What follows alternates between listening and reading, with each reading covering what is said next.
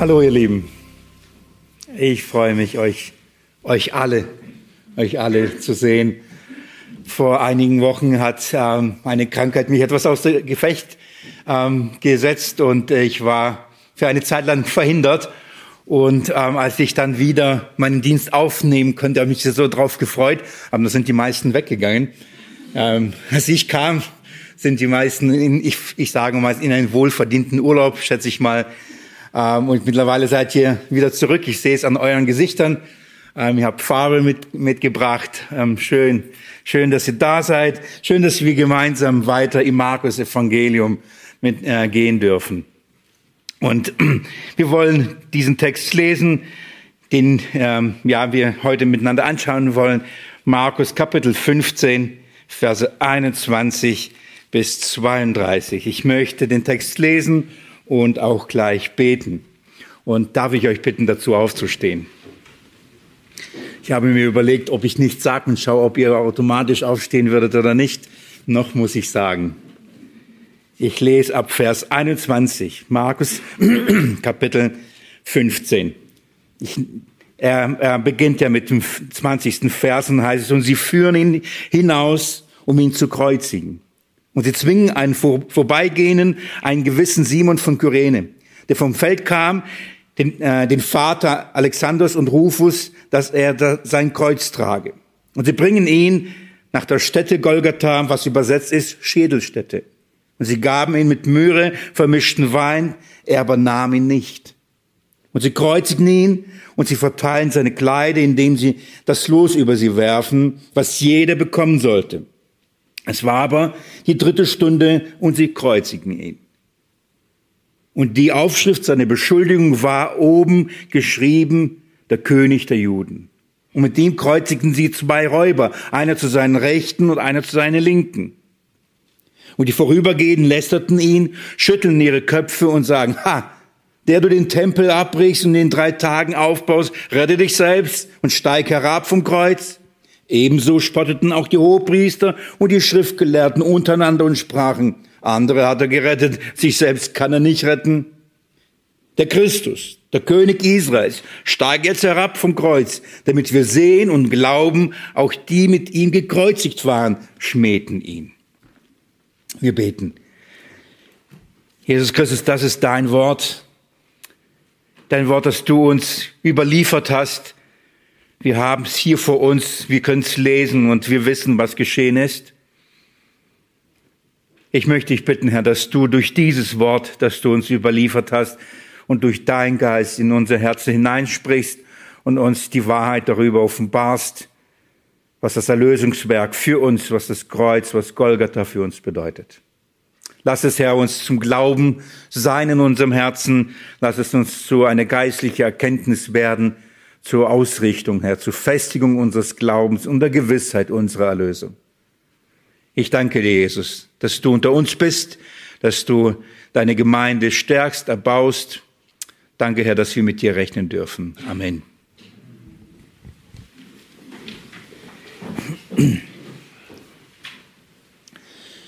Vor einigen, mittlerweile sind es schon viele Jahre, ähm, als ich die Berufung bekam, zum Verkündigen des Wortes Gottes und ähm, ich das noch, ich sag's als Laienprediger getan habe neben meinem Beruf bei einer anderen Firma, ähm, habe ich dann auch schon fast jeden Sonntag gepredigt. Und die Herausforderung war dann, welche Predigt nehme ich? Was, für, was, was soll ich predigen? Was soll ich sagen? Das war immer ein, ein geistlicher Kampf. Und darüber, da habe ich mir schon große Gedanken darüber gemacht. Ähm, was ist eigentlich der Inhalt einer Predigt? Was, was, muss, was, was muss, muss ich predigen? Denn oft ist ja so, das, was man auf dem Herzen hat, das, was man in der stillen Zeit aufs Herz bekommen hat, oder was man gerade in der Gemeinde als schief laufen sieht, das muss man ansprechen. Und dann ähm, hat man das ähm, oft getan. Und, und äh, der Herr hat mich einen Punkt gebracht, einen Punkt äh, geführt, ähm, in dem er mir sehr klar und deutlich gemacht hat, dass es nur eine Botschaft gibt und das ist Jesus Christus und ihn als gekreuzigt. Und ich habe diesen, ähm, ja, diese Wahrheit in einem Vers gefunden. Das ist 1. Korinther Kapitel 2, Vers 2. Und ihr wisst, dass das äh, mein, mein Slogan ist oder mein Vers, den über, ich über meinen Dienst geschrieben habe. Überall, wo es möglich ist, habe ich ihn abgedruckt. Auch beim Kreuzlichtseminar bei uns an der Eingangstür hängt auf einem Holzschild geschrieben. Ähm, ich sehe immer wieder, wie die Leute, die spazieren gehen, bei uns in Heubach da vorbeigehen, in den Hof hineingehen und dieses Schild lesen. Die wollen sehen, was ist das jetzt für eine Praxis da? Ähm, und, und lesen, dann, dann steht, ich habe mir nichts anderes vorgenommen, als Jesus Christus zu predigen und ihn als gekreuzigt. Und das ähm, ist mein Anliegen. Als ich vor einigen Jahren, das ist jetzt vor sechs Jahren, den, ähm, oder vor sieben Jahren eigentlich ist es, den Dienst hier, hier in der Gemeinde antrat, habe ich zuerst ein paar ähm, Themenpredigten, da ging es um die Ältesten gehalten und dann ähm, fingen auch schon die ersten Angriffe und Kämpfe und dann habe ich mich darauf besonnen und gesagt, okay, ich, ich werde nur eins tun, ich werde einfach Jesus Christus predigen. Und so nahm ich das Markus-Evangelium und das fast auf die Woche vor sechs Jahren habe ich mit euch angefangen, das Markus-Evangelium zu predigen und genau das zu tun, Jesus Christus zu predigen und ihn als gekreuzigt. Sechs Jahre lang haben wir uns jetzt Jesus Christus angeschaut. Jetzt kommen wir zu dem zweiten Teil, ihn als gekreuzigt. Der Abschnitt, den wir gerade gelesen haben, und äh, Markus Kapitel 15 ab Vers 21 jetzt, wir sind endlich nach sechs Jahren an, an, an Golgatha angekommen. Jetzt sind wir diesen langen Weg zu, zu, zum Kreuz gegangen und ab, ab heute schauen wir uns die Kreuzigung selbst an. Und das ist der Inhalt der Botschaft Jesus Christus. Wir haben uns viel Zeit genommen und, und ihn zu betrachten, wer er ist als Person. Wir, wir haben uns angeschaut, was er gesagt hat, was er getan hat, warum er es gesagt hat, warum er es getan hat. Und jetzt schauen wir uns an, ähm, was es ihn gekostet hat. Sein, den Preis der Kreuzigung. Wir kommen äh, zu, äh, nach Golgatha. Und ich weiß, dass es einen langen Atem braucht, äh, mit mir diesen Weg gegangen zu sein. Und ich weiß nicht, wann du eingestiegen bist, wann du in die Gemeinde hineingekommen bist. Vielleicht weißt du, ich bin erst in Kapitel 3 dazu gestoßen, der andere vielleicht in Kapitel 2, der andere erst in Kapitel 10. Aber auf jeden Fall, äh, es braucht einen langen Atem, diese Reise nach Golgatha zu machen.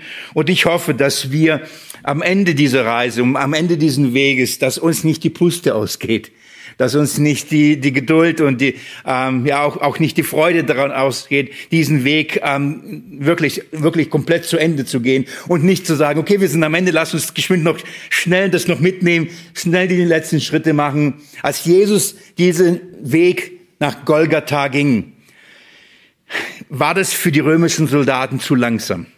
So langsam, dass sie sogar einen anderen dazu gezwungen haben, das Kreuz zu tragen von ihm. Wir wollen ähm, auch langsam gehen. Wir wollen nicht den Fehler machen, den die römischen Soldaten gemacht haben, und dann äh, zu hetzen, schnell an, zum Kreuz zu kommen, Jesus zu kreuzigen. Wir wollen uns diesen Weg genau anschauen. Wir wollen uns die Kreuzigung anschauen. Wir wollen uns Zeit dafür nehmen und ähm, ja die, die notwendige Geduld noch mitbringen und diesen Weg und die Informationen, die wir hier haben uns genauer anzuschauen. Denn wir bekommen wirklich einige an Details. Wir bekommen einige Informationen über die Kreuzigung Jesu. Und vor allem Informationen, die eigentlich meines Erachtens zu wenig Beachtung ähm, bekommen, dass man, die man zu wenig sich anschaut. Auf der anderen Seite, wenn man über die Kreuzigung nachdenkt oder hört und auf Predigten hält oder, oder, oder hört, dann wird oft ein Schwerpunkt gelegt, den die Schrift nicht lehrt. Und man redet über Informationen, die nicht in dem Bibeltext stehen. Die muss man irgendwo bei irgendwelchen Historikern und irgendwelchen Büchern und irgendwelchen Ärzten, man muss überall diese Informationen herholen, aber nicht aus der Schrift. Und ihr wisst, von, von was ich rede über die körperlichen Qualen, über, die, über das körperliche Leiden, über die Art der Kreuzigung. Ähm, die muss man sich immer wieder ähm, woanders herholen, aber nicht eigentlich nicht aus der Schrift. Zumindest nicht in diesem Umfang, zumindest nicht in dieser Art und Weise. Und deswegen ist es wichtig, dass wir uns anschauen, was sagt die Schrift, was, äh, über was berichtet sie, wenn sie über Golgatha redet? Was berichtet uns die Schrift, wenn sie über die Kreuzigung redet? Was sagt sie uns? Was sollen wir wissen? Was müssen wir verstehen? Was ist der Inhalt? Und nie, weniger darüber ähm, nachdenken, was steht nicht da, Ich weiß, das macht uns immer neugierig, wenn wir ähm, wissen wollen, was steht nicht da, was könnte noch alles sich dahinter verbergen oder was könnte man noch alles darüber schreiben. Wir müssen uns anschauen, wirklich, was da steht. Ähm, wir, wir, wir lesen in unserem Abschnitt so wenig, eigentlich fast gar nichts über die Art der Methode äh, des Todes selbst. Wir lesen nichts über die Nägel. Ich weiß nicht, ist das euch aufgefallen? Wir, wissen, wir lesen nicht, wo sie hineingetrieben worden sind. Wir lesen nicht, das sind die Hände und die Füße. Wir lesen nicht über die Art der Nägel, wie groß sie waren, ob sie groß, rostig waren. Das lesen wir nicht. Ich weiß, aber ich kann mich oft erinnern an viele ähm, Predigten, ja auch, auch Literatur und Kommentare, wo darüber immer wieder zu lesen ist. Wir lesen nicht über die vielen schmerzvollen ähm, Todesqualen, die jemand ähm, am Kreuz äh, erleidet, ähm, über die Atemnot und so weiter. Wir lesen es nicht, steht nicht hier drin. Auch nie, nicht im Markus-Evangelium. Markus berichtet uns über diese Dinge nicht. Aber das ist etwas, was wir sofort mit Kreuzigung, Golgatha immer in Verbindung äh, bringen. Wir haben viele Details, wir haben viele Informationen, aber darüber redet Markus nicht. Warum nicht? Schaut mal, was uns über die Kreuzigung gesagt ist. Nochmal Vers 24. Guckt mal mit mir in die Schrift. Oder nehmt, nehmt, nehmt Vers 20, den ersten, äh, letzten Satz noch mit. Und sie führten ihn hinaus, um ihn zu kreuzigen. Okay, jetzt geht's los. Und dann ist Vers 24. Und sie kreuzigten ihn. Punkt. Das ist reichlich wenig Informationen über die Kreuzigung.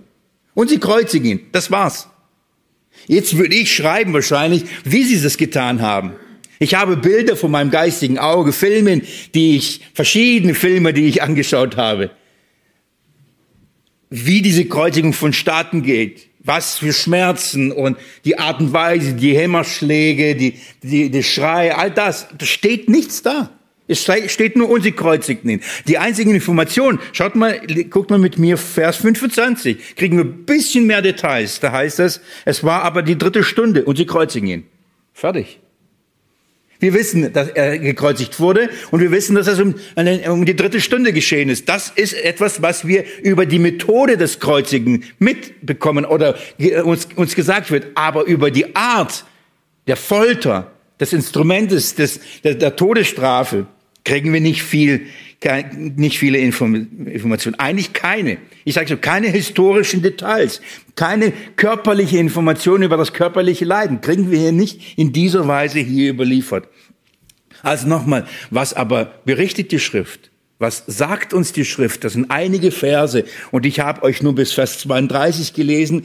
Die Kreuzigung geht bis Vers 41, aber ich dachte Stück für Stück nicht zu so schnell diesen Weg nach Golgatha gehen. Lass uns genau hinschauen. Also was sagt die Schrift? Was berichtet sie uns? Wo legt die Schrift den Schwerpunkt? Und warum sagt sie das, was sie sagt? Was ist der Inhalt? Der Fokus, liebe Geschwister, auf, auf, auf Golgatha, der Fokus bei der Kreuzigung Jesu, liegt nicht in dem körperlichen Leiden. Der Fokus liegt in dem geistlichen Leiden. Hier muss Jesus den größten Kampf wir, wir haben uns diesen Weg seit der Gefangennahme bis jetzt uns genau angeschaut. Wie viel Widerspruch, wie viel Anfechtung, wie viel listige Angriffe des Satans Jesus auf diesem Weg erdulden musste. Wie sehr er in Gethsemane den Willen des Vaters er, erkämpft hatte, weil er wusste, welche Versuchungen er ausgesetzt werden würde. Hier kommen wir zum Höhepunkt der Versuchung. Es war schon schlimm davor. Es war schon heftig davor. Jetzt kommt es zu einem eigentlichen Showdown. Jetzt wird's heftig. Und, die, und das Heftige, das Schlimme ist weniger das Körperliche. Es ist mehr das Geistliche, das er gleich erleben wird. Und das ist etwas, ähm, wo wir genau hinschauen müssen. Das ist der Fokus der, der Kreuzigung. Das ist der Fokus von Golgatha, den uns die Schrift gibt. Nochmal, bitte versteht mich nicht falsch. Ich will das Leiden Jesu körperlich nicht schmähen. Dazu sage ich noch vielleicht ein, zwei Sätze, wenn wir durch die Verse gehen. Aber das ist nicht der Fokus, den die Schrift pflegt. Schauen wir uns also an, was die Schrift sagt. Wir kommen von, von, von dem Anmarschweg, äh, von unserem Kontext, kommen wir von, von ähm, den zwei Prozessen, den Jesus äh, durchlebt hatte. Den ersten Prozess war der religiöse Prozess, der äh, in drei Phasen stattgefunden hat. Ähm, wir konnten nicht alle uns Phasen anschauen, weil nicht alle bei Markus überliefert werden. Ähm, wir kommen da, wir, wir haben uns den Prozess, aber auch den weltlichen Prozess angeschaut und der fand auch in drei Phasen statt. Das habe ich versucht euch aufzuzeigen. Die Kreuzigung findet auch in drei Phasen statt. Wir haben ähm, diese drei Phasen. Die erste habe ich euch heute vorgelesen. Die wird unterteilt in jeweils drei Stundentakten. Das erste ist, wir haben die dritte Stunde, das ist neun Uhr morgens. Von neun Uhr morgens die zweite äh, Phase beginnt ab Vers, 3, äh, ab Vers 33 und, sie, äh, und als die sechste Stunde kam, kam die Finsternis, da beginnt die zweite Phase. Sie ging wiederum drei Stunden lang und danach kam 15 Uhr das ist die, äh, die sechste Stunde, Entschuldigung, dann die neunte Stunde, das ist die 15 Uhr und da begann die dritte Phase und dann starb Jesus. Insgesamt neun Stunden, aufgeteilt in jeweils drei, drei Stunden. Alles immer wieder, erinnert euch immer wieder diese Dreierzahl, die bei Markus immer wieder auftaucht, sowohl in den Prozessen wie jetzt auch bei der Kreuzigung. Warum ist es so wichtig? Wir verstehen das, weil sich hier der Wille des ewigen dreieinigen Gottes geschieht sich vollzieht. Hier erfüllt sich der Ratschluss Gottes. Geht mal mit mir in die Apostelgeschichte 2, Vers 23. Apostelgeschichte 2, Vers 23. Wir kommen von Pfingsten her, haben uns diese Verse ähm, schon gemeinsam angeschaut vor zwei Sonntagen. Und ähm, als Petrus diese erste herrliche, gewaltige Predigt der Gemeinde hält und Jesus Christus von der Schrift nämlich verkündigt und den wie als gekreuzigt, Genau das ist die erste Predigt, die gehalten wurde. Jesus Christus und ihn als gekreuzigt. Sagte unter anderem in Vers 23, Kapitel 2, diesen Mann, der nach dem bestimmten Ratschluss und nach der Vorkenntnis Gottes hingegeben worden ist, also Gott hat ihn hingegeben, Gott hat ihn äh, in den Tod über, überliefert und zwar nach seinem Ratschluss, nach seinem Willen und nach seiner Vorkenntnis. Das ist kein Unglück, das ist keine Katastrophe, das ist nicht etwas, was die Menschen an ihm tun und es in seiner Hand haben, sondern er gibt sich selbst freiwillig hin. Warum? Es ist der Ratschluss des Vaters, es ist der Plan Gottes. Und dann heißt es aber, habt ihr durch die Hand von Gesetzlosen ans Kreuz geschlagen und umgebracht. Das ist, was passiert ist. Es war zwar der Ratschluss Gottes, aber habt ihr, ihr Juden, von denen ähm, spricht Petrus hier, durch die Hand der Gesetzlosen ans Kreuz geschlagen und umgebracht.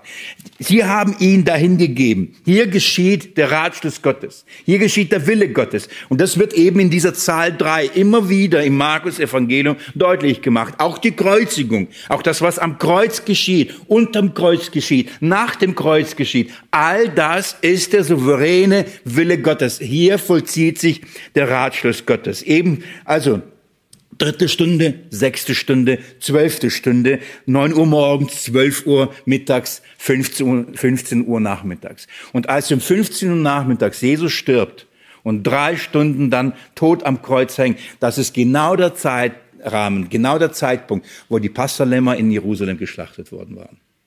Und das ist genau der Moment. Die Menschen versuchten auf ihre Art und Weise, das mit Jesus zu tun, was sie tun wollten. Der Teufel hatte seinen Plan, alle haben ihren Plan. Jesus starb genau zu dem Zeitpunkt, als der Wille des Vaters es war, dass er sterben sollte, als das wahre Lamm Gottes. Das war genau 15 Uhr. So hier vollzieht sich der, der Ratschluss Gottes. Heute wollen, wollen wir anfangen wahrscheinlich. Heute wollen wir anfangen, die ersten, die ersten drei Stunden uns anzuschauen. Ähm, wir, wir, wir müssen es komprimieren. Das, was in drei Stunden passierte, wollen wir, ähm, möchte ich in, in einer, nicht in drei Stunden heute mit euch anschauen. Und ich möchte es in gleicher Weise Markus ähm, nacheifern und auch drei Gliederungspunkte machen. Ähm, nicht damit ihr es einfacher versteht, das ist okay und gut, wenn ihr es auch es besser behalten könnt. Ich wollte einfach diesem Gedanken Rechenschaft tragen, dass ähm, hier der Wille Gottes sich vollzieht. Meine erste Gliederung waren sieben Punkte. Und dachte ich, ist auch eine gute Zahl, ich liebe sie auch. Aber drei widerspiegelt so den ganzen Ablauf und ich habe es auf drei Punkte runtergebrochen und zwar folgendes. Wir haben hier den Weg zum Kreuz, das ist Vers 21. Wir haben hier das Kreuz selbst, das sind Verse 22 bis 28. Und wir haben den Spott, den Spott am Kreuz, Verse 29 bis 32. Das ist, was ich euch gerade vorgelesen habe. Also den Weg zum Kreuz, das Kreuz selbst, also was am Kreuz selbst passiert und dann, was nach der Kreuzigung passiert, Spott und Hohn. Und ähm, das wollen wir Stück für Stück miteinander anschauen und wie gesagt, da nicht zu schnell drüber gehen, alles wahrnehmen, alles verstehen. Wir wollen uns anschauen, was da steht und uns weniger damit beschäftigen, was nicht da steht, sondern was steht da. Und das, wie gesagt, da steht genug da. Also Punkt eins, der erste Schritt, das ist der Weg zum Kreuz. Vers 20, Ende und dann eben Vers 21 die, die, die Einteilung vor allem meiner Elberfelder Bibel ist bisschen unglücklich, weil sie sozusagen die, den Cut im Vers 20 macht und den letzten Satz noch mitnimmt. Ähm, da heißt es, und sie führen ihn hinaus, um ihn zu kreuzigen. Und sie zwingen einen Vorübergehenden, einen gewissen Simon von Kyrene, von dem Feld, der von dem Feld kam, den Vater ähm, Alexanders und Rufus, dass er sein Kreuz trage. Das ist der Bericht über den Weg zum Kreuz. Jetzt sind wir auf dem Weg Via Dolorosa, glaube ich, heißt das, gell? In meiner Jugend habe ich in unserem Chor gesungen, da haben wir sogar, glaube ich, ein Lied darüber mal gesungen, Via Dolorosa, der Leidensweg des Herrn. Ähm, der erste Punkt ist, der, wir sind auf dem Weg zum Kreuz und ich möchte euch den verstoßenen ähm, Sohn Gottes zeigen und dabei auf der anderen Seite eine herrliche Voraussehung, eine, eine Erfüllung ähm, eines Gleichnisses, eine, eine Erfüllung, eine Prophetie, eine, eine Erfüllung, eine Voraussehung Gottes. Einiges ist auf diesem Weg passiert, was, was überliefert uns Markus. Die Verhandlungen wurden in eine große Hast und Eile durchgeführt. Wir erinnern uns, es war gerade Donnerstagabend, als Jesus noch mit den Jüngern das Passa ähm, äh, aß und dann das, ähm, das Abendmahl ähm, einsetzte und, und erklärte den neuen Bund, was kommen sollte, dann äh, kamen sie schon nachts, haben ihn gefangen genommen, haben de, den Prozess nachts durchgeführt, früher morgen schnell bestätigt, ab zum Pilatus, den Pilatus unter heftigen Druck gebracht und Druck gesetzt, dass er ihn, obwohl es keine rechtliche Grundlage gab, ihn zu verurteilen, keine rechtliche Grundlage, ihn zu töten, brachten sie Pilatus dazu, auch vom weltlichen Gericht, ihn zu Tode zu verurteilen und zu kreuzigen. Und, ähm, es, äh, und, und wo sind wir? Neun Uhr morgens. Das ist gerade mal neun Uhr morgens. Nachts haben sie ihn gefangen genommen. Neun Uhr morgens geht schon zum Kreuz. Könnt ihr euch vorstellen, wie schnell das ging? In was für eine Eile und was für eine Hast sie dieses, äh, dieses Urteil durchgebracht haben und durchbringen wollten, um Jesus zu beseitigen. Es ist sehr, sehr, sehr, sehr schnell passiert. Keine Zeit, um das zu hinterfragen, keine Zeit, um, um andere Zeugen zu hören, um da zu prüfen, keine Zeit. Er musste schnell weg. Also in große Hast und große Eile ist das hier, hier passiert. Und sie das, was hier aber äh, eben passiert hier, ist nicht nur, dass ähm, sie es schnell durchbringen. Hier geschieht der Ratschluss Gottes. Die Soldaten sollen also das Urteil vollstrecken. Weder die Hohepriester ähm, noch der Pilatus wollen sich selbst die Hände, Hände schmutzig machen. Also ähm, überliefern sie Jesus an, an Pilatus. Pilatus überliefert sie an, an die Soldaten. Und wie ich gerade euch in Apostelgeschichte 2 gelesen habe, überlieferten die Juden ihn zum Tod und die wurden durch die Hände von den Heiden, wurde Jesus durch die Hände von Heiden, wurde umgebracht. Das heißt, alle haben sich schuldig gemacht. Alle haben sich schuldig gemacht. Es gab niemanden, der sich da rausnehmen, rausnehmen konnte, rausnehmen sollte. Was hat Jesus gesagt, als er, äh, als er vor Pilatus steht und Pilatus sagt, hast du keine Ahnung, wer ich bin? Und dann sagt, sagt ihm Pilatus, ähm, dass er über Jesus keine Macht hätte, würde er nicht in seine Hände überliefert sein. Und dann sagt er, ähm, dass das größere Gericht und das schlimmere Urteil, wer empfangen wird? Wer ihn überliefert. Wer hat ihn zuerst überliefert? Judas. Wer überliefert Jesus danach? Die Juden. Und darum sagt er Jesus zum Pilatus, ja, ihr seid nur Werkzeuge. Deswegen ähm, äh, äh, bezeugt Petrus in Apostelgeschichte 2 äh, und sagt, ihr habt ihn getötet. Das ist wichtig. Die Juden haben ihren König getötet. Durch die Hand der Heiden. Sie haben sie nur instrumentalisiert und äh, ihn dazu gebracht. Aber letztendlich hab, hat, haben die Juden haben das eigene Volk, ihren eigenen König getötet. Und das ist, ähm, das ist das Zeugnis der Schrift. Sie haben ihn um, um, umgebracht. Warum haben sie das getan? Sie hassten ihn. Sie wollten ihn weghaben. Unser, unser Text beginnt heißt, und sie führen ihn hinaus. Warum hinaus? Er muss weg. Könnt ihr euch erinnern, was Jesus äh, äh, zu ihnen sprach, als er paar Tage vorher in dem Tempel, den Tempel reinigte und dann an den Mittwoch diese großen Lehren hielt? Was erzählte er ihnen für ein, für ein Gleichnis? Er erzählte ein Gleichnis eines Weinbergs.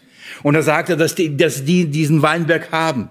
Und dass als der Weinbesitzer die Frucht äh, ernten wollte, und die Diener geschickt haben, sie die Diener verjagt oder umgebracht haben. Und als dann der Weinbesitzer den Sohn schickt und sagt, dem werden sie nichts antun, was hat Jesus gesagt? Was werden sie mit dem Sohn tun? Sie werden ihn aus dem Weinberg hinauswerfen und ihn töten. Das hat Jesus prophezeit. Das hat Jesus gesagt. Genau das wird passieren. Und sie waren sauer, denn sie wussten, er redet von ihnen. Liebe Geschwister, das passiert sie und sie führen ihn hinaus. Warum? Sie schmeißen ihn aus ihrem Weinberg raus. Hier erfüllt sich die Schrift. Hier erfüllt sich die Prophezeiung. Hier geschieht genau das, was Jesus gesagt hat, was passieren wird. Sie schmeißen hinaus. Sie wollen ihn nicht. Durch die Hand der Heiden, ja, aber sie schmeißen ihn hinaus. Sie wollen ihn nicht. Sie, er muss er muss weg. Sie wollen selbst diesen Weinberg besitzen. Der Erbe, dem es gehört, der es besitzt, er muss getötet werden. So wie es Jesus vorausgesagt hatte, so erfüllt sich das auch. Das ist der erste Aspekt, warum er hinausgebracht wird. Hinaus aus der Stadt. Das zweite aber, ohne dass sie es wissen, erfüllt sich hier die Schrift. Erfüllt sich die Verheißung, erfüllten sich hier die Schatten und Bilder. Als die Lämmer geschlachtet worden waren und die Opfer dargebracht wurden, was hat man mit den Leibern der Lämmer gemacht? Wo hat man, äh, was hat man mit dieser Fülle an den Leibern, an diesen Lämmern gemacht? Man hat sie unter anderem vor der Stadt verbrannt. Geht mal mit mir in den Hebräerbrief. Hebräerbrief Kapitel 13.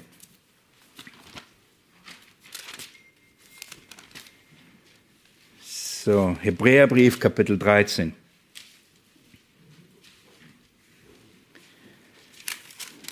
Ich lese euch ab Vers 11. Da heißt es, denn die Leibe der Tiere, deren Blut durch den Hohepriester für die Sünden in das Heiligtum hin, hineingetragen wird, werden außerhalb des Lagers verbrannt. Darum hat auch Jesus, um das Volk durch sein eigenes Blut zu heiligen, außerhalb des Tores gelitten. Warum haben sie ihn hinausgebracht? Sie wollten ihn weghaben.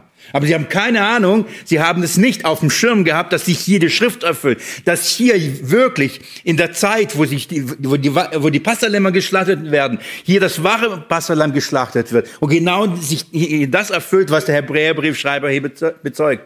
Hier wird das wahre Passalam geschlachtet. Und zwar außerhalb, außerhalb der Stadt auf den die ganze Sünde geladen, geladen wird. Der Sündenbock wird hinausgetrieben. Er trägt die Schuld hinaus. Hier erfüllt sich eine herrliche Prophezeiung. Hier erfüllt sich die Schrift.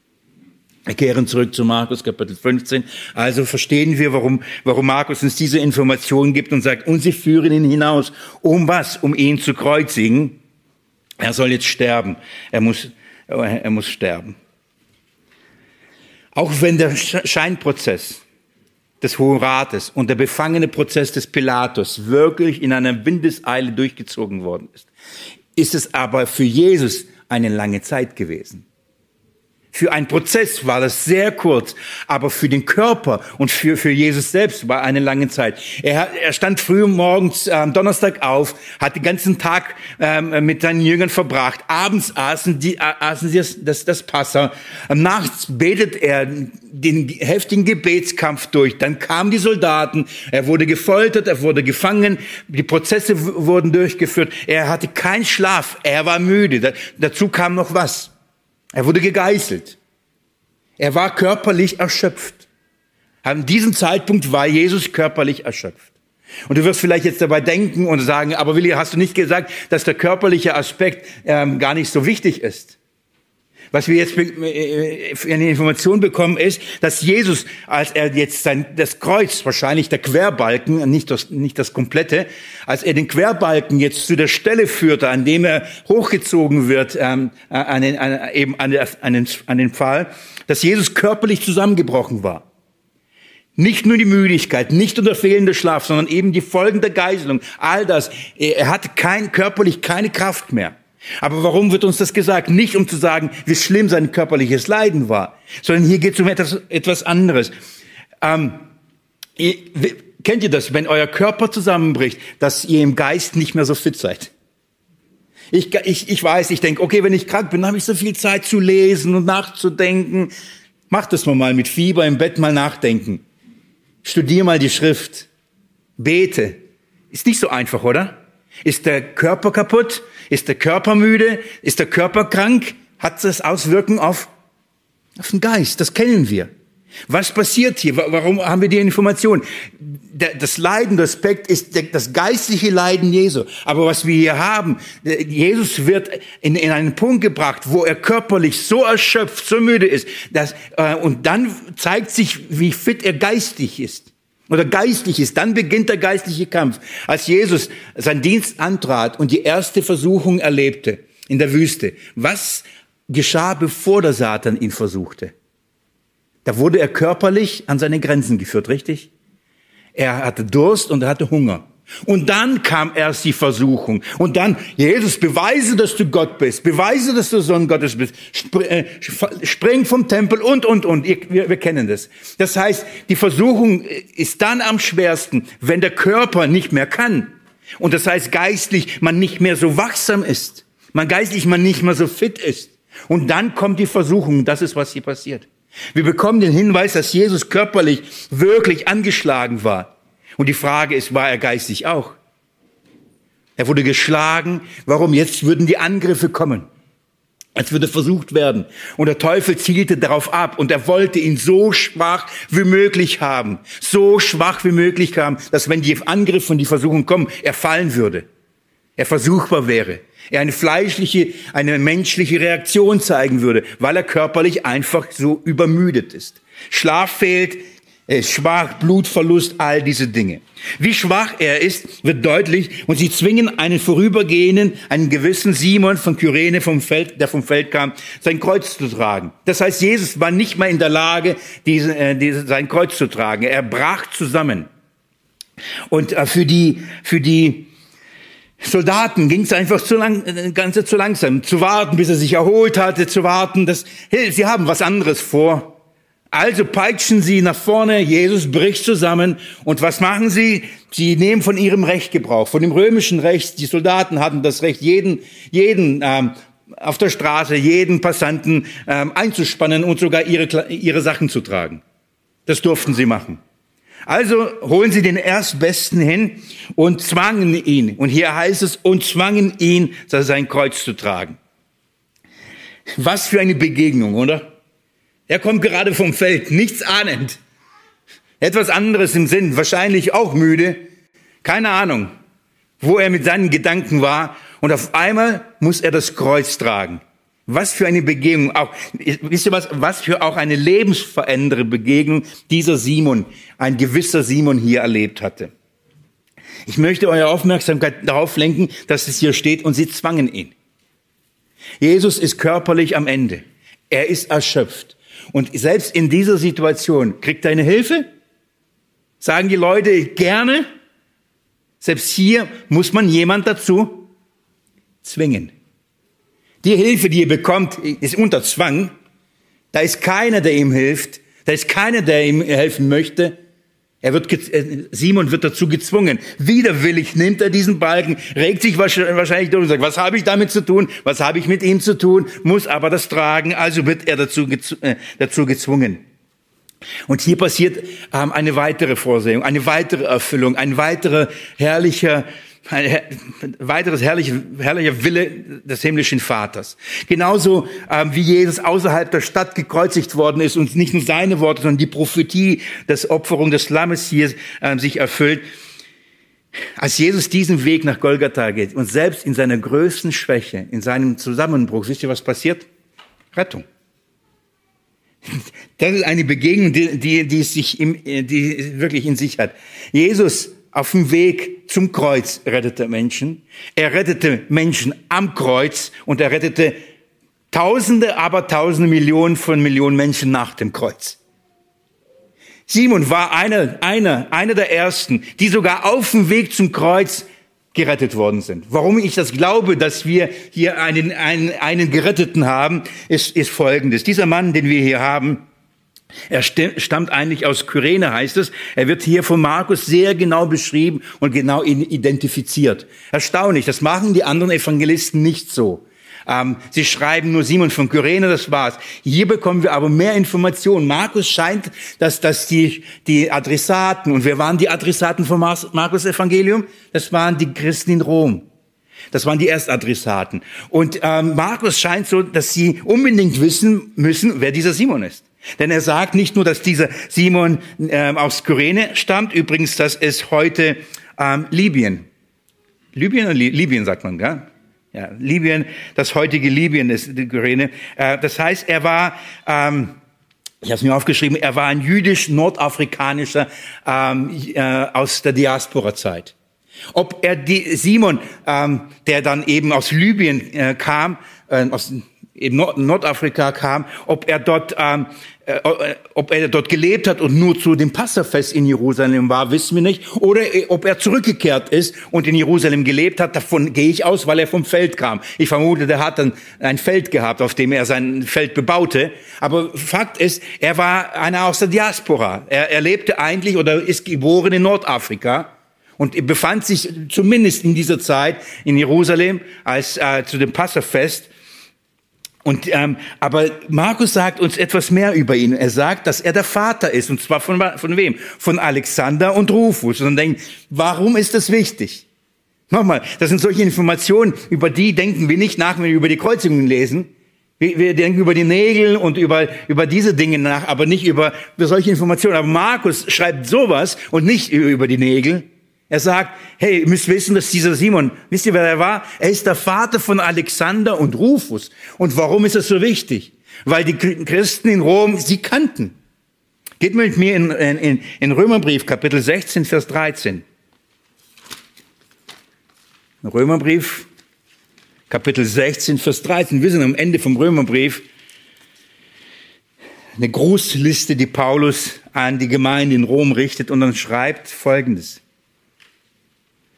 Grüßt Rufus, den Auserwählten im Herrn und seine Mutter. Da taucht dieser Rufus auf. Wer ist dieser Rufus? Dieser Rufus ist der Sohn von dem Vater von, von Simon, von Kyrene. Unglaublich, oder? Nicht wenige vermuten das, ich schließe mich damit an, dass diese Begegnung von Simon hier etwas Gewaltiges ausgelöst hatte. Er war widerwillig und musste widerwillig erstmal den, den, das Kreuz Christi tragen, aber diese Begegnung mit Jesus hat etwas mit ihm gemacht, denn er musste mit ihm zum Kreuz gehen. Und das, was er da erlebte, er erlebte eine Wiedergeburt, ihm wurde Glauben geschenkt, dass er mit seiner Familie nach Rom gegangen ist. Er war mit einer wahrscheinlich, der die Gemeinde in Rom gegründet hat. Denn als dann Paulus den Römerbrief schreibt, ist nur noch die Mutter übrig geblieben und, das, und der Bruder übrig geblieben, Rufus. Simon war nicht mehr da. Nicht wenige gehen davon aus, dass er mit zu denen gehörte, die nach Pfingsten eben weitergezogen sind und nach Rom gezogen sind und dort die Gemeinde in Rom gegründet haben. Und Markus, der eben ähm, mit Petrus in Rom war und das Evangelium aufschrieb. Und die, die Christen kannten diese Leute. Und er, dann sagt Markus, wisst ihr, wer das Kreuz Christi getragen hat? Als er zusammengebrochen war, erinnert Markus ihn und sagt, es ist der Vater vom Rufus gewesen. Oh, ehrlich. Das heißt, sie konnten hingehen und mit ihm reden. Sie konnten ihn, ihn sie fragen. Die haben einen Zeugen. Zumindest einen nahen Zeugen. Eine, eine herrliche Vorsehung, oder? Auf dem Weg, mitten in diesem Schlamassel, mitten in diesem, mit, in dieser Brutalität. Jesus bricht zusammen, er ist körperlich schwach, aber er wirkt. Menschen begegnen ihm, Menschen kommen zum Glauben. Was für eine herrliche Begegnung, die sogar eine Gemeindegründung als Folge hatte. Eine Gemeindegründung in Rom. Ich hoffe, ihr könnt mir soweit folgen. Gehen wir einen Schritt weiter. Und dann heißt es, und sie bringen ihn nach der Stätte Golgatha, was übersetzt ist Schädelstätte. Und sie, mal bis dahin, und sie bringen ihn nach der Stätte Golgatha, was übersetzt ist Schädelstätte. Das ist etwas, was wir wahrscheinlich alle kennen, oder? Golgatha. Ich habe gebeten, dass wir heute das Golgatha-Lied singen hören. Herrlich, tief bewegt. Ich liebe dieses Lied. Das Ziel des Weges war ein Ort. Ein Ort mit, eben mit diesem Namen Golgatha. Übersetzt eben Schädelstätte. Das heißt, es ist hebräisch beziehungsweise aramäisch und Markus, der an die Heiden schreibt, übersetzt es uns, damit wir verstehen, was bedeutet Golgatha. Ähm, das heißt eben Schädel oder Schädelstätte soll, äh, bedeutet Golgatha. Viele Mythen und viele Sagen ähm, ranken sich um, um diesen Ort. Und meist ist das Verständnis von diesem Ort Golgatha etwas, was durch Maler oder durch Filmkulissen geprägt ist und weniger von der Schrift. Ich, ich, ich muss ehrlich gestehen, ich habe selber schon mal Golgatha gemalt. Und wie habe ich gemalt? Ratet mal. Ich habe einen Berg gemalt und auf dem Berg Oben ein Kreuz, ganz groß und rechts und links zwei kleinere Kreuze. Kennt ihr das? Das ist Golgatha, gell? Ich, wir lesen nichts von dem Berg. Wenn ich ähm, an der Bibelschule mit den ähm, Bibelschülern bestimmte Passagen durcharbeite und ihnen aufzeige, dass zum Beispiel Berge im, sowohl im Alten wie im Neuen Testament eine wichtige Rolle spielen, eine zentrale Rolle spielen der Offenbarung äh, Gottes und des Willen Gottes, dann frage ich, welche Berge kennen Sie? Und wisst ihr, was immer auftaucht? Herr Golgatha. Dann sage ich, das es wär, ist eigentlich schön. Ich, ich würde mich freuen, wenn es ein Berg wäre. Das würde so gut hineinpassen. Aber es ist kein Berg. Golgatha ist nicht auf einem Berg gewesen. Vielleicht war das ein etwas, eine etwas erhöhte Stelle. Vielleicht war das vielleicht ein, ein Hügel, aber mehr nicht. Was für Mythen sagen sich da, ja, das war so ein Berg und er hatte die Form von einem Schädel. Und ich, ich las äh, die Tage, wie manche sagen, ja, wenn man von der Perspektive das betrachtet, könnte man einen Schädel entdecken.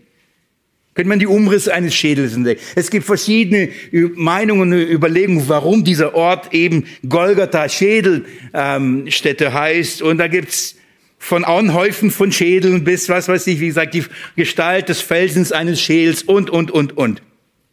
Wir lesen nichts davon. Nochmal, das sind alles Dinge, die wir hineinlegen, die uns interessieren, aber die uns die Schrift, über die, die Schrift nicht sagt, sie sagt nur etwas anderes. Sie bringen ihn einen, an eine Stätte. Und ähm, es, allein, allein die Tatsache, dass die, wenn die Römer die Feinde Roms, das heißt, die zu Aufruhr auf, aufgewiegelt haben, sie gekreuzigt haben, wisst ihr, wo sie das immer getan haben? vor dem Tor auf einem Weg, der in die Stadt hineingeht. Das heißt, das musste gesehen werden, es musste wahrgenommen werden. Jeder musste sehen, wer sind die Aufrührer, wer sind die Feinde Roms. Das heißt, wenn du in die Stadt hineingingst und aus der Stadt hinausgingst, musstest du das sehen. Und das haben die Römer genau das getan. Deswegen heißt es, und sie bringen ihn hinaus. Wohin? Aus der Stadt. Und an die nächstmögliche Stelle, wo alle es sehen sollten. Auf dem Berg haben es nicht alle sehen können, nur die, die hingegangen sind. Aber es sollte nicht eine Stelle sein, wo man hinpilgern muss, auf den Berg steigen muss. Es sollte eine Stelle, eine öffentliche Stelle sein. Eine Stelle, wo jeder Vorbeireisende, Vorbeiziehende, auf ähm, Geschäftsmann, wer auch immer, Privatperson, jeder sollte es sehen und jeder sollte es lesen, was da, was, was da steht. Und darum ist dieser Ort kein Berg. Es ist in der, Na äh, in, in der Nähe der, der, der ähm, Nordmauer wahrscheinlich Jerusalems, in der Nähe eines Tores, eines Eingangs. Und jeder Vorbeigehende sollte sehen. Schaut mal mit mir Vers 27 in Markus 15, da heißt es. Und mit ihm kreuzigten sie zwei Räuber, einer zu seiner Rechten und einer zu seinen Linken. Und die vorbei, vorübergehenden lästerten ihn, schütteln ihre Köpfe. Genau das ist der Punkt. Darum wird es uns gesagt. Es gab viele, die nicht mit dem Pulk dann zu Golgatha gezogen sind, sondern es gab viele einfach, die vorübergegangen sind. Es waren Pilgerer, es waren Reisende, es waren Geschäftsmänner, es waren die nach Jerusalem kamen, eben um was zu tun, das Passafest zu feiern. Jesus wurde an einem Platz, an einem, an einem Wegrand, könnte man sagen. Vielleicht war das eben eine, eine kleine erhöhte Stelle, aber es war wahrscheinlich ein guter Platz, den jeder sehen und äh, wahrnehmen konnte, so gut, dass da permanent diese Kreuzigungen stattgefunden haben. Und ich vermute, darum heißt es Schädelstätte. Weil das war ein guter Platz. Die Römer befanden ihn für gut, da Menschen äh, zu kreuzigen und, und eben ähm, sie äh, so öffentlich hinzustellen, dass jeder es sehen konnte. Es war kein Berg. Genauso, ich, ich, äh, seid mir nicht böse, wenn ich euch diese Mythen und Geschichten von unserer Kindheit euch einfach wegnehme. Genauso wenig wie die Krippe in einer Höhle stand mit einem Loch und dann schien genau ähm, der Strahl dahin durch. Das ist, das, sind genau, das ist genau das gleiche Bild, was wir haben. Das hat nichts mit dem zu tun, was die Schrift uns berichtet. Genauso verhält sich auch mit, dem, mit Golgatha. Bei der Geburt gibt es komische Mythen und Sagen über den Ort. Und genauso gibt es auch bei dem, beim Sterben Jesu, bei der Erlösung, komische Mythen und Sagen. Bis heute streitet man und diskutiert man und Kirchen wurden anscheinend auf diesen Ort schon gebaut und abgerissen und jenen und es ist ein heiliger Ort. Und man sucht nach der Schädelform und, und, und, und, und. Darum geht's nicht. Es war ein öffentlicher Ort, darum geht's. Jeder sollte es sehen. Jeder sollte es sehen, was da passiert ist.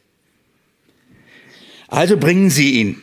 Bringen Sie ihn dahin. Schaut mal, nachdem Sie also an diesen Ort kommen, an diesen öffentlichen Ort kommen, passiert die Vorbereitung. Jesus wird für die Kreuzung vorbereitet. Und was wird uns berichtet über die Vorbereitung? Nicht viele Details. Fast keine Details, die uns nochmal uns interessieren. Wie wurden dann, ich, ich, nochmal, ich, ich habe diese Bilder immer noch im Kopf, weil ich wahrscheinlich zu viele Filme darüber angeschaut habe. Als ich jung war und nicht viel lesen wollte, habe ich einfach Filme geschaut. Das ist oft der Fehler, weil man dann oft denkt, so war's. Man muss die Bibel lesen, schauen, was steht da. Und da kommen sie mit so, einem, mit so einer Tasche und das sind so rechteckige Nägel, so riesengroß. Das habe ich alles, alles von meinem geistigen Auge. Nichts davon. Aber schaut mal, was steht. Was war die Vorbereitung? Was äh, erklärt uns Markus über die Vorbereitung? Und sie bringen ihn an die Stätte Golgatha, was übersetzt Schädelstätte, und sie gaben ihn mit Mühre vermischten Wein. Er aber nahm ihn nicht. Das ist die Vorbereitung. Das ist etwas, was wir wissen sollten. Das hält Markus für wichtig, dass wir das als Vorbereitung begreifen. Er bekam etwas, und zwar ähm, äh, etwas angeboten, ein Narkotikum. Ist das richtig, wenn ich das sage? Ähm, ein Betäubungsmittel. Das ist, was er bekommt. Ich, ich finde es so absurd eigentlich, ähm, dass die, so makaber es auch klingen mag, dass die Henker und die, die, die, die Peiniger Jesu, die ihm so viel Leid und Schmerz zufügen wollten, auf einmal ihm ein Schmerzmittel an, anbieten. Übrigens bekam nicht nur er, sondern bekam alle. Das heißt, bevor die Kreuzigung stattfand, bevor die Nägel in die Hände und die Füße getrieben wurden, so viel Erbarmen hatten die Peiniger. So viel Erbarmen haben die Henker gehabt, dass sie, um diese Schmerzen, die gleich kommen sollten, etwas abzulindern, etwas abzuschmähen, haben sie ihm, haben die, Entschuldigung, den Gefangenen ebenso ein Betäubungsmittel angeboten. Und das ist, was, was uns die Schrift sagt. Also er bekam ein Betäubungsmittel, Möhre vermischt mit Wein. Und ich bin mir sicher, dass die anderen Gefangenen, die rechts und links mit ihm gekreuzigt waren, es sehr gerne in Anspruch nahmen. Wer wird's nicht nehmen? Jede, jede von denen, die in dieser Lage waren, sie wussten, das war's. Und jetzt jegliche Form der Linderung des Schmerzes würde man nehmen. Würdest du es nehmen? Wisst ihr, wie schnell ich eine Schmerztablette nehme? Jesus nimmt nicht. Es heißt, und er nahm es nicht. Im Matthäus-Evangelium, glaube ich, im Bericht heißt es, sie gaben ihn, er, er, er nahm und merkte, was das ist und spuckte es wieder aus. Er nahm es nicht. Warum nicht? Warum hat Jesus es nicht genommen? Wozu ist er in diese Welt gekommen? Was hat er bezeugt? Was sollte er trinken? Den vollen Becher des Zornes Gottes. Dazu ist er gekommen. Er ist gekommen, um den ganzen Zorn, den ganzen vollen Becher zu trinken. Er ist nicht gekommen, um etwas abzulindern. Er war nicht gekommen, um etwas von dem Schmerz, etwas von der Strafe, etwas wegzunehmen. Ah ja, danke für die Linderung, danke für die An, äh, das noch mal ein bisschen. Jesus lag nicht daran, etwas von diesem Leidensweg, von diesem Becher, etwas zu verschütten. Er hat's versprochen und er hat den vollen Zorn getrunken. Und, und Und er nahm das nicht nur, weil er den vollen Becher des Vaters trinken musste, sondern weil er bei dem vollen Bewusstsein bleiben wollte. Er wollte es alles wahrnehmen, es alles erleben. Und warum war das so wichtig? Was ist die Strategie? Wisst ihr, was der Teufel vorhatte? Jesus einen körperlichen Zusammenbruch bringen. Jesus dahin zu bringen, dass er mit den Schmerzen ihn versorgen, dass er sagt, ah gut, etwas Linderung nehme ich. Und in dem Moment, wo ihn betäuben würde, was würde auch schwinden? Die geistige Wachsamkeit. Er wollte ihn dazu bringen, dass er müde wird, dass er schläfrig wird, dass er betäubt wird und eben nicht in der Lage ist, klar zu denken, nicht in der Lage ist, jeder Versuchung zu widerstehen. Es ist alles Vorbereitung. Das klingt so human und sie geben ihn Möhre mit gewissen, sie geben ihm Betäubungsmittel. Wow, so human. Die Henker, die sich so über ihn lustig gemacht haben, die ihn so gehasst haben, wollen ihm helfen? Von wegen. Jesus sollte dazu gebracht werden, eben nicht im vollen Bewusstsein diesen Kampf zu gehen, nicht im vollen Bewusstsein das zu erleben. Und wenn dann die Angriffe kommen, dann, dass er da ihnen ähm, nicht widerstehen konnte. Von welchen Angriffen ist hier die Rede? Habt ihr schon eine Ahnung? Was wollte jetzt kommen? Welche Versuchen, welche, welche, welcher Kampf würde kommen? Die Nägel? Nein. Die Schmerzen? Nein. Was sollte kommen? Spott und Hohn. Wenn diese Angriffe kommen, wenn diese Versuchung jetzt kommt, dann sollte nicht mehr in dem vollen Bewusstsein da sein und nicht mehr wachsam sein, damit er wenigstens einer menschlichen Handlung, einer fleischlichen Regung dazu verleitet wurde. Jesus wusste, er musste beim vollen Bewusstsein bleiben, um allen Versuchungen zu widerstehen. Und selbst wenn er körperlich zusammengebrochen ist, wenn er körperlich so am Ende war, er geht den ganzen Weg und darum heißt es, er lehnt ab. Das heißt, er geht diese, diesen Weg bewusst. Keine Sekunde nachlassen. Versteht ihr? Der Teufel versucht alles. Er versucht alles um Jesus eine Falle zu stellen. Er versucht alles, um ihn zu Fall zu bringen. Wenigstens nur eine Sekunde Jesus eine Unaufmerksamkeit zu, in eine Unaufmerksamkeit zu bringen. Wenigstens ein Moment, wo er schwach ist. Wenigstens ein Moment, wo er müde ist. Wenigstens ein Moment, wo er an sich, an sein Leid, an seine Schmerzen, an sein Herz denkt. Wenigstens nur ein Moment. Das ist der Plan. Wenigstens nur eine Gelegenheit. Lass uns noch etwas weitergehen. Also, das ist der erste Weg, das ist der Weg. Der Weg, kommen wir zum Kreuz, kommen wir zum Kreuz selbst. Die Todesstrafe, das Kreuzigen. Angekommen an diesem Ort, vorbereitet für die Kreuzigung. Jesus will diesen Weg bewusst gehen, freiwillig gehen, ganz gehen, alles auf sich nehmen.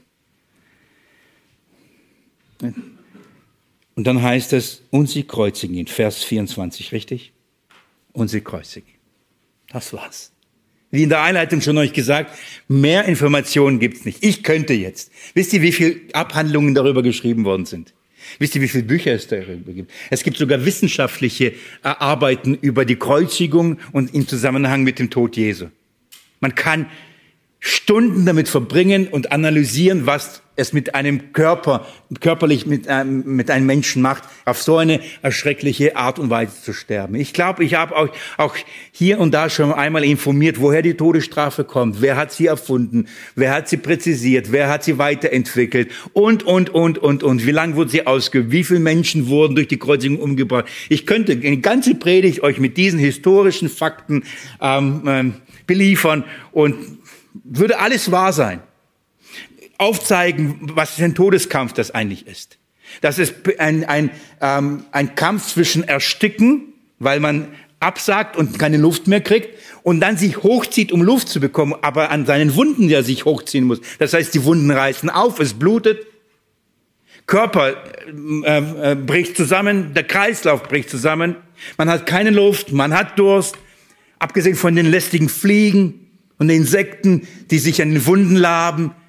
Man kann sich das nicht vorstellen, wie qualvoll das Ganze ist, wie schrecklich diese, diese Todesart ist. Aber wisst ihr was? Hier steht nichts davon. Hier steht nichts davon. Und ich sage euch warum. Weil das nicht die Erlösung war. So schockierend es auch sein mag. Das ist nicht unsere Erlösung gewesen. Denn wisst ihr was? Wer starb auch noch zum gleichen Zeit? Den gleichen Tod. Links und rechts. Da waren doch auch welche, oder? Starb Jesus allein so einen Tod? Nein.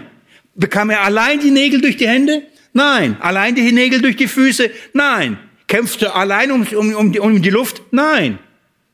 Wenn das so wäre, dann könnte man darüber reden. Immer wieder reden wir von der Kreuzigung Jesu und sagen, guck mal, was für Jesus für uns erlitten hat. Und an was denken wir? An die Nägel. Aber wisst ihr, dass, dass paar, paar, paar, paar, paar hundert, nicht paar hundert, paar, paar ähm, 30 Jahre später, glaube ich, 40 Jahre später, bei dem Aufstand, drei oder 5000 Juden gekreuzigt worden sind, als die Römer die Stadt platt machten. Ihnen ging das Holz aus, weil sie nicht mehr genug Kreuze bauen konnten. Das ist nicht die Erlösung, das ist nicht der Kampf. So sehr die Christen sich an da, darin festhalten, als ob das der Kampf Jesu war, das, als ob das das Leiden Jesu war. Das ist es nicht gewesen, liebe Geschwister. Was sagt die Schrift? Schaut mal, das heißt, da heißt, und sie kreuzigt ihn. Und was steht danach? Was steht in unserem Text? Und sie verteilten seine Kleider, indem sie los über ihn warfen. Das ist die nächste Information. Markus erachtet es für wichtig, und sie kreuzigen ihn. Und das nächste, was er sagt, sie verteilen seine Kleider. Markus, hallo? Wieso sagst du nichts über die anderen Dinge? Wieso redest du jetzt über die Kleiderverteilung? Nochmal, der Leidensweg, der Leidenskampf war nicht körperlich, war geistlich. Was passiert hier? Hier erfüllt sich wieder was? Die Schrift. Ihr kennt das? Psalm 22? Vers 19. In diesem ganzen Psalm, der uns diese, die, diese, diese Kreuzigung vor Augen malt, heißt es, und dann heißt es, und sie verteilen und sie werfen los über meine Kleider. Warum, warum erwähnt? Warum erwähnt Markus das? Warum steht das hier? Warum nicht die Nägel? Warum nicht das Blut? Warum nicht die Atmung? Warum, warum, warum die Kleidung? Geht mit mir wieder zurück ins Markus und, und, und lest mit mir ähm, Vers 20. Also gleich Anfang Vers 20. Schaut mal, wie, das, äh, wie die Verspottung der Soldaten aufgehört hat. Und als sie ihn verspottet hatten, zogen sie ihm das Purpurgewand aus und zogen ihm seine Kleider an. Wenn sie die Kleider angezogen haben, was haben sie vorher mit den Kleidern getan? Ausgezogen. Also, als die Geiselung begann, als die Verspottung begann, was haben sie mit Jesus gemacht? Sie haben seine Kleider ausgezogen. Dann haben sie ihn den Purpurgewand angezogen, die Dornenkrone haben wir uns alles angeschaut und haben sich über ihn lustig gemacht und haben ihn geschlagen, all das. Und dann haben sie was getan? Da haben sie die Kleider wieder angezogen. Warum haben sie das getan? Sie haben ihn nicht nur ausgezogen, um sich über ihn lustig zu machen, ihn zu beschämen. Hauptsächlich haben sie das getan, damit sie die Kleider nicht zerstören dass nicht zu viel Blut dran ist, dass sie nicht kaputt gehen. Denn wenn sie mit den Kleidern auspeitschen, dann war es das mit den Kleidern. Warum haben sie das getan? Wisst ihr warum? Das war ihr Trinkgeld. Denn sie, sie hatten das Recht, wenn sie einen Gefangenen getötet haben, einen Verurteilten, sie konnten sich an seinem und Gut bereichern. Also ähm, haben, war das in gewisser Weise Trinkgeld. Okay, tötet ihn, könnt ihr sein Zeug haben. Alles klar. Und könnt ihr euch vorstellen, was, es, was für ein Hohn, was für ein Spott. Jesus hängt am Kreuz, leidet. Und sie amüsieren sich unten und, und, und, und, und haben etwas Spaß, weil sie sagen, okay, bisschen Nervenkitzel. Wer kriegt das? Und sie werfen Lose darüber. Sie werfen ein Los darüber. Wer kriegt's? Warum? Ähm, normalerweise werden dann die, die aufgeteilt auf die Soldaten, die da bewachen, damit sie ihr Trinkgeld geben. Werden die Kleider aufgeteilt. Also der eine kriegt Obermantel, der andere kriegt die Schuhe, was auch immer. Aber dann haben sie gesehen, dass sein Gewand etwas Besonderes war. Das berichtet uns übrigens Johannes Evangelium, dass sein Gewand aus einem Stück gewebt worden war. Und es war sehr wertvoll. Und die haben gesagt, das machen wir nicht kaputt. Das schneiden wir nicht in vier Teile. Das haben sie ihm sogar vorher schon ausgezogen. Sie wollten es nicht kaputt machen. Sie wollten es nicht kaputt machen. Den Sohn Gottes zerstören, den, den Rücken aufreißen, aber seine Kleider nicht. Das bringt Geld. Sie können es verkaufen. Das ist ein wertvolles Stück Stoff. Und sie sitzen da unterm Kreuz, vertreiben sich die Zeit der Bewachung und spielen Glücksspiel. Das ist die Situation. Werfen los darüber. Liebe Geschwister, wie viel besaß Jesus? Wie viel?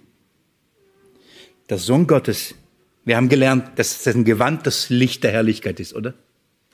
Der Sohn Gottes, dem die Ewigkeit von Ewigkeit gehört, der die ganze Schöpfung gehört, weil er es gemacht hat. Als er Mensch wurde, wie viel hat er? Nichts. Wisst ihr, was er, das Einzige, was er hatte, es war das, was er an seinem Leib trug. Das war das Einzigste, was er hatte. Er hatte kein Bleibe, kein Haus, kein Garten, kein, nichts. Er hatte nur Schuhe, der hatte ein Untergewand, ein, ein Obergewand, er hat sein, seine Unterhosen, das war's. Mehr hat er nicht gehabt. Und was nehmen Sie ihn? Alles. Das ist es. Sie nehmen ihm alles. Dem Sohn Gottes. Selbst das Gewand. Das ist das teuerste. Darüber streiten sie sich. Nervenkitzel, bisschen, bisschen, bisschen würfeln. Wer kriegt's, wer kriegt's, wer kriegt's nicht. Sie haben ihn buchstäblich alles genommen. Alles ist genommen. Und dann heißt folgendes, es war aber die dritte Stunde und sie kreuzigten ihn. Liebe Geschwister, um neun Uhr morgens hatte Jesus wie viel gehabt? Nichts mehr. Das ist die Information, die Markus uns gibt. Nicht ein körperliches Leiden. Um neun Uhr morgens, das heißt, Donnerstagabends ging los und um neun Uhr morgens schon hat er alles verloren. So schnell ging das. Sogar das letzte Hemd. Alles verloren. Sie haben ihm alles genommen.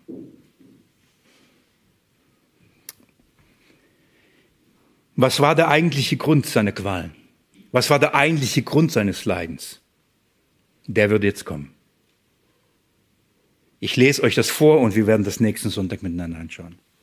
Was war der eigentliche Grund seines Leidens? Und die Aufschrift seiner Beschuldigung war oben angeschrieben, der König der Juden. Warum haben sie ihn getötet? Warum haben sie mit dem so, sind sie mit ihm so umgegangen? Weil er der König der Juden war. Was das bedeutet und welche Schritte, äh, ja, wie es weitergeht, wie gesagt, ich möchte nicht zu schnell drüber gehen, weil wir sonst ein anderes Bild von der Kreuzigung haben, als das, was uns in der Schrift berichtet wird. Wir werden gleich miteinander daran denken, über Jesus Christus, über sein Leben und ihn als gekreuzigt, über sein Sterben. Wir werden das heute miteinander bezeugen. Der Viktor wird uns gleich uns damit hineinnehmen. Amen.